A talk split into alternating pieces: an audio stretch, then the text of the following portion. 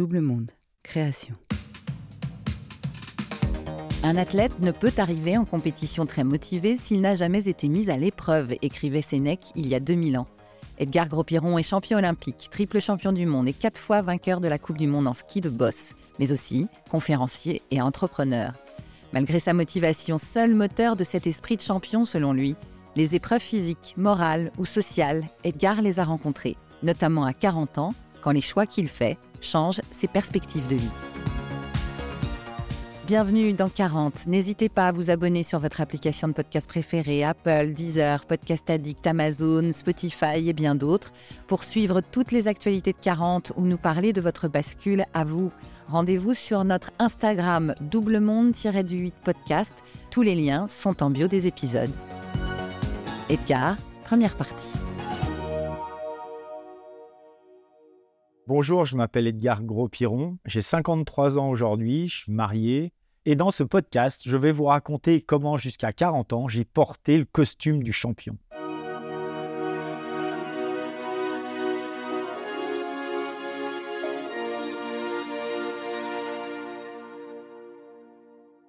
Moi, j'ai grandi à la montagne, donc euh, il n'y a pas trop de mérite à avoir euh, fait du ski puisque mon environnement se prêtait à ça.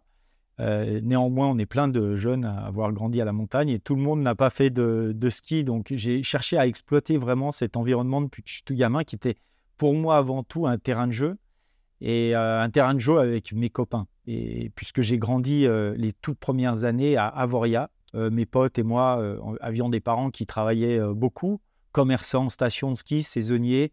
C'est des jobs où évidemment on regarde pas trop ses heures. Ce qui veut dire que nous, en tant que gamins, on est très libre en fait. Et cette liberté-là, moi, ça a été quelque chose d'être très, très important. J'ai jamais eu de parents sur mon dos à me dire ce qu'il fallait que je fasse ou, pas.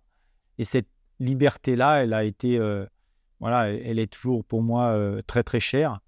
Et elle a été un petit peu entravée quand euh, les affaires de mes parents se sont développées, qu'on a dû aller habiter à la ville. Alors, si je vous dis quelle ville, vous allez me dire non, Edgar, là, tu plaisantes, c'est pas, c'est pas une punition d'habiter à Annecy. Mais quand vous débarquez d'Avoria et que vous vous retrouvez euh, à Annecy, moi, ça m'a fait drôle. Parce que d'abord, j'allais plus en ski à l'école. Et ensuite, euh, parce que ben, mes copains, la plupart des gens avec qui je vivais, ne skiaient pas ou très très peu. Et pour skier, il fallait aller à la Clusa. Donc, euh, il fallait prendre une voiture et, se faire emmener ou trouver ou prendre le car, le bus pour monter au ski. Et c'est ce que j'ai fait, évidemment, puisque je ne voulais pas lâcher avec ça. Et c'est là que j'ai commencé à la Clusa le ski boss, discipline absolument méconnue, mais très en vogue chez les jeunes urbains comme, voilà, comme moi qui habitais dans des villes pas trop loin de la montagne. C'était le ski de boss, c'était un peu le sport qu'il fallait pratiquer comme à, une époque le skateboard ou le kitesurf ou le, snowboard, voilà des, des, sports un peu de tendance pratiqué par quelques initiés. Mais à mon époque, c'était le ski de boss. Et euh, je dois dire que ce que j'ai trouvé absolument génial quand j'ai commencé le ski de boss, eh ben, j'ai retrouvé cette liberté alors que j'étais dans un cadre encadré, dans un club des sports. Et j'ai retrouvé tout de suite cette liberté et surtout cette bande de potes qui avaient soif de liberté, qui avaient envie de s'amuser sur les pistes. Donc j'ai retrouvé ce que je cherchais dans cette discipline. Et je pense que c'est une des raisons pour lesquelles j'ai vraiment accroché et que j'ai fait ensuite des performances parce que j'ai eu un entraîneur qui a été pour moi déterminant, quelqu'un qui avait la culture du plaisir avant tout. On était là pour s'amuser, on faisait des compètes, bien sûr. Les résultats, c'était secondaire. Ce qui était important, c'était de s'amuser. Ça, c'est mon entraîneur du club des sports qui ensuite euh, m'a suivi, nous a suivis, parce qu'on était plein de jeunes euh, du club des sports de la Clusa. Et il nous a suivis euh, en équipe de France Espoir. Quand on est monté en équipe de France, quand on a été sélectionné en équipe de France, il a été sélectionné comme étant euh, comme l'entraîneur de l'équipe de France euh, Espoir. Et il a continué de nous transmettre cette culture du plaisir jusqu'à l'âge de 16 ans pour ma part. Puisqu'à 16 ans, je suis passé de l'équipe de France Espoir à l'équipe de France Élite. Et là, j'ai changé d'entraîneur, mais j'ai changé de culture aussi. J'ai eu un, autre entraîneur qui est devenu un mentor, qui s'appelle Nano Pourtier, et quand je dis qu'il est devenu un mentor, c'est parce que c'est quelqu'un qui a su respecter euh, cette culture du plaisir tout en y ajoutant la culture de la performance. Et euh, avec qui, bah, finalement, j'ai pu commencer euh, ma carrière en, en, Coupe du Monde, donc dans des grosses compétitions internationales. Championnat du monde et plus tard, je ne le savais pas encore, Jeux olympiques.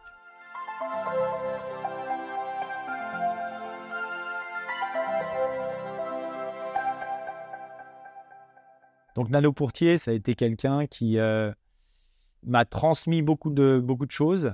D'abord sur le plan technique, mais aussi sur le plan moral, mental, mindset. Sur le plan technique, parce qu'il était triple champion du monde de ski de boss, donc bon, il s'imposait. Hein, euh. et puis sur l'aspect euh, plus mental, mindset, parce que c'est quelqu'un qui a toujours eu, même s'il n'en avait pas beaucoup de, mots, il a toujours eu les bons mots pour me dire ce que j'avais besoin d'entendre.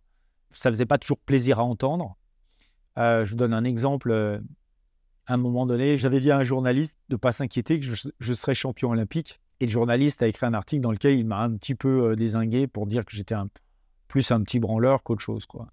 Et quand je suis allé voir Nano avec l'article, Nano m'a dit écoute, tu ne peux pas plaire à tout le monde. Voilà. Alors, c'est des choses qu'on entend souvent, tu ne peux pas plaire à tout le monde. Mais quand c'est votre entraîneur, c'est votre mentor, c'est quelqu'un en qui vous croyez, et surtout, c'est quelqu'un sur qui vous aurez besoin de vous appuyer pour construire cette victoire-là, il résonne d'une certaine manière. Et moi, ça a résonné, je lui ai répondu, mais euh, attends, je ne peux pas plaire à personne non plus.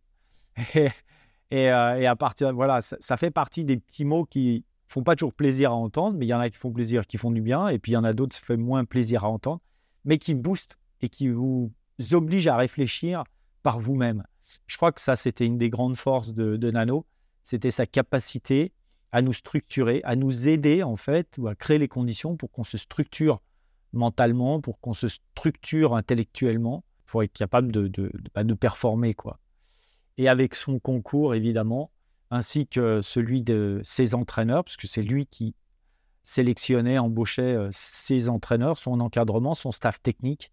Bah, grâce à eux, euh, j'ai pu aller chercher euh, des titres de champion du monde, des titres de numéro un mondial, un titre de champion olympique et d'autres médailles aux Jeux olympiques. Voilà, donc je pense que on réussit pas. Alors ça fait partie des, grands enseignements, mais qu'on réussit pas tout seul, surtout dans un sport individuel. Qu'on a besoin d'être accompagné, qu'on a besoin d'avoir des gens qui nous disent pas toujours ce qu'on a envie d'entendre, mais qui nous mettent face à des réalités auxquelles on doit se confronter si on veut arriver à donner le meilleur de soi-même. Euh, en fait, euh, quand on, embrasse une carrière sportive et que ça marche, on a une chance incroyable, c'est que en faisant un truc qu'on aime, donc je, vais le dire à l'envers, sans faire trop d'efforts, on recueille euh, beaucoup d'encouragement, d'applaudissements. Moi, j'ai eu la chance d'être euh, adoré, des fois adulé, euh, alors que je faisais un truc que j'aimais tout simplement et que j'étais applaudi. J'arrivais en bas d'une piste, je levais les bras et c'était la folie. C'est vraiment une vie d'enfant gâté, quoi. C'est vraiment une vie. honnêtement, je sais même pas si tu arrives à, à apprécier la chance que tu as. Et le problème en plus, c'est que quelque part, on s'habitue à tout. Moi, quand je suis arrivé, je suis devenu champion olympique. Honnêtement, je, pense que je faisais ça intuitivement parce que euh, j'avais envie d'être connu, reconnu, euh, apprécié, aimé. Euh. moi, ça avait du sens, ça m'éclatait. Et puis, c'est quelque chose que j'avais pas en allant à l'école ou dans, ma, dans la vraie vie, hein, évidemment. J'avais pas reçu ça je pense que c'est aussi enfin, la, la, grande chance, et, euh, mais une chance qu'on n'arrive pas forcément à apprécier à sa juste valeur, c'est que on fait un job et les gens vous applaudissent. Les gens sont émerveillés de voir que euh, vous faites un truc euh, et, que, ça marche et que vous êtes et vous réussissez, mais ça n'arrive qu'à très peu de personnes. C'est un truc de entre guillemets de star. Et évidemment, quand on, on le fait pour ça, c'est génial. Mais comme je vous le dis, ben, on l'oublie vite. Enfin, on oublie vite ce statut, cette chance-là. On n'a on pas tous les jours la capacité de l'apprécier à sa juste valeur. Et euh, quand je suis devenu champion olympique, 22 ans, hein, euh, c'est là que ça a été euh, à la fois génial et en même temps un peu ce qui a été brutal, c'est que je me suis aperçu que tout ça c'était bien, c'était chouette, mais que c'était pas ça qui finalement me rendait heureux. Enfin, c'est pas parce que j'avais d'un coup j'étais connu que je gagnais bien ma vie et que je voilà, j'avais une espèce de pouvoir d'influence sur mon monde que j'étais plus heureux. Au contraire, j'avais plus de, de responsabilités, j'avais plus les mêmes problèmes, j'en avais d'autres, mais plus importants peut-être, avec la charge des responsabilités en plus. Et je me suis dit, tiens, mais tout ça pour ça, quoi. Est-ce que ça vaut vraiment le coup? Alors, on ne se le dit pas longtemps, mais on se pose la question. Et quand euh, mon ambition, finalement, a été achevée, c'est achevée puisque c'était mon ambition ultime, c'était d'être le meilleur skieur du monde, et qu'en devenant champion olympique, après avoir été champion de France, d'Europe, du monde, numéro un mondial, j'avais finalement dans ma poche tous les titres, eh ben mon, envie s'est progressivement euh, étiolée. Voilà, tout simplement parce que j'avais réalisé un rêve de gosse. Et là, ça a été difficile de retrouver euh, une nouvelle dynamique euh, parce que j'étais plus dans une logique où je voulais profiter de l'acquis, le titre olympique, le statut de champion, etc., que la remise en question d'aller chercher de nouveaux titres. Donc là, c'est 23 ans et c'est la grosse remise en question. Et je me suis dit, ben, l'envie, ça doit être le moteur, mais ce n'est pas l'objectif de gagner ma vie ou d'être connu et reconnu. C'est l'objectif, comment dire, de, de, faire du résultat. Et pour faire du résultat, c'est prendre du plaisir à faire du résultat.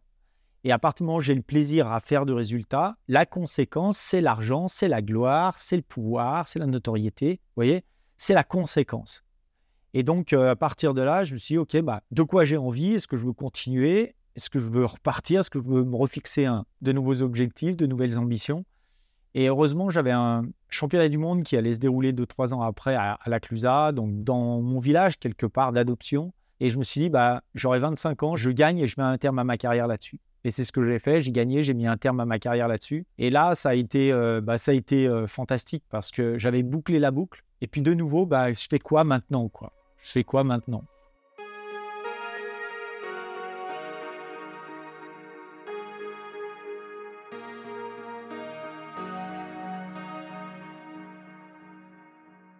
J'ai tâtonné jusqu'à l'âge de 30 ans à peu près. Et c'est là que j'ai décidé de créer ma boîte, de devenir plutôt entrepreneur en créant ma boîte. Et j'ai créé une start-up parce que j'adorais euh, Internet, enfin les ordinateurs, Internet. Et j'adorais les sports de glisse et j'ai monté un site Internet dédié justement à tous les pratiquants de sports de glisse, que ce soit des pratiquants euh, sur la neige évidemment, sur l'eau, dans l'air, sur la terre, sur le bitume.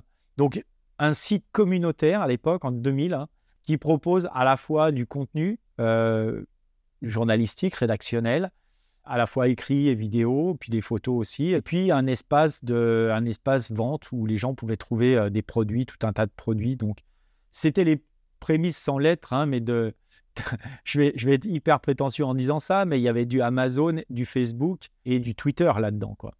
Donc il y avait un peu de, un peu tout ça, quoi. C'est ça qui était drôle, avant l'heure évidemment. Et euh, ce site, donc j'avais levé de l'argent, embauché euh, une quinzaine de personnes, et j'ai déposé le bilan en 2002 suite à la bulle Internet. En 2001, la bulle Internet a, explosé. Moi, j'avais encore un peu de moyens.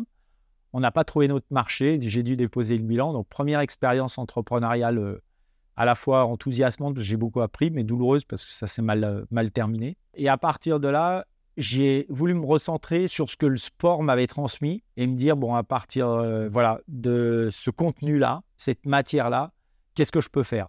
Et euh, je pense que à la base de toute performance, il y a une motivation qui est forte, mais la motivation en soi, elle ne suffit pas. Il faut de la chance, il faut du talent, il faut du travail, il faut un environnement, il faut euh, des moyens financiers, il faut une équipe. Voilà, il faut tout ça. Ça, c'est tous les ingrédients de la performance et il y en a sans doute d'autres. Mais voilà tous les ingrédients de la performance. Sauf que tous ces ingrédients-là, pris individuellement, ne valent rien si vous n'avez pas une vraie motivation à en faire quelque chose. Donc la motivation, c'est l'ingrédient qui va faire prendre la mayonnaise entre tout ça. Je vous donne deux exemples, le talent et l'environnement. Les gens, on va dire, les gens ont du talent, d'accord? Mais dans l'exercice d'un métier, un talent, ça suffit pas, il faut le polir hein, pour en faire un point fort. C'est votre motivation qui va vous donner l'énergie de faire le job pour traduire un talent en un point fort. Premier exemple. Deuxième exemple, l'environnement les gens pas motivés considéreront toujours que l'herbe est plus verte ailleurs. Les gens motivés vont toujours partir du principe qu'ils ont tout ce qu'il leur faut à leur disposition pour démarrer. Ils trouveront le reste en chemin. C'est pour ça que je vous dis, la motivation, c'est vraiment le sujet. C'est de là que je veux partir pour ensuite euh, construire. Et euh, la suite, bah, ça a été euh, en me formant au coaching, ça a été en me formant à la, à la conférence, en me formant à la formation pour être capable de donner des formations dans l'univers de l'entreprise. Et donc, à partir de 30, 32 ans à peu près, j'allais voir un petit peu comment tout ça, ça fonctionne, les méthodes, les modèles, les théories autour de la motivation. Je me suis formé avec des cabinets spécialisés sur ce sujet-là. Et j'ai commencé à donner, euh, voilà, euh, accompagner ces cabinets sur le terrain pour faire euh, du conseil, de la formation. Je me suis formé au coaching en même temps et, des conférences aussi autour de ces sujets-là. Et en 2008, donc là, on commence à arriver à mes 39 ans, donc on commence à arriver à la, quarantaine. 2008, je décide de faire de la conférence mon cœur de métier. alors, pourquoi, pourquoi j'ai fait ça? C'est tout simplement, je suis parti aux États-Unis j'avais eu vent d'un congrès de conférenciers internationaux qui euh, allait se dérouler à New York. Euh, et, donc, je me suis dit, bah, je me suis inscrit à ce congrès de conférenciers parce que je voulais voir comment ce métier-là était fait aux États-Unis, sachant que c'est un peu le pays euh, roi où n'importe quelle réunion d'équipe fait intervenir un speaker. Donc, je me suis dit, il faut que j'aille là-bas. C'est là-bas que le, métier est le plus développé. Et en fait, je suis arrivé dans un environnement où je pensais que je verrais peut-être 200, 300 personnes et une cinquantaine de speakers. Et en fait, il y avait 3000 speakers et tout l'écosystème autour de la conférence qui était présent. Les agences de pré-booking, les agences qui t'aident à scripter tes conférences, les agences qui t'aident à, bâtir tes, ce qu'ils appellent ton matériel, ton matériel, c'est-à-dire les bouquins, les CD. À l'époque, c'était des CD, les vidéos en ligne. Enfin, il n'y avait pas encore trop de contenu en ligne, mais j'ai découvert un monde juste génial. Et en rentrant, j'ai dit, bah, moi, c'est ce que je veux faire. Et ce que je trouve intéressant, enfin, en arrivant en conférence, c'est que autant avant, euh, les gens m'applaudissaient quand j'arrivais euh, en bas d'une piste. et là, ça pouvait être euh, vraiment dingue. Autant là, j'arrive sur la conférence et les gens m'applaudissent, alors même que j'ai encore rien dit. et les gens, je pense, applaudissent le skieur. À la fin, l'enjeu, mon enjeu, c'est qu'ils applaudissent le speaker. C'est ça l'enjeu. Et puis, puis j'ai bossé pour en faire un vrai métier, un métier à part entière. Je donnais à peu près 50 confs par an. Et en 2010, qu'est-ce qui se passe? Ben, Il se passe que la ville d'Annecy candidate à l'organisation des Jeux de 2018. Et là, il se trouve que je suis en même temps en pleine, euh, en pleine procédure de divorce. Et on me demande donc là, c'était sous l'impulsion du président euh, de Sarkozy, adoubé par euh, Jean-Claude Killy et puis voilà le mouvement sportif français. On me demande de prendre la direction générale de cette candidature. Moi, je gagnais bon, bien ma vie grâce aux, conférences. J'étais en pleine procédure de divorce, mais bon, voilà, ça fait partie du. parfois, ça fait partie de la vie. Et là, j'avais une, enfin, comment dire, c'est une sorte de fenêtre qui s'ouvre. Et là, je me dis, ben, euh, est-ce que j'y vais ou, ou pas, quoi. À suivre.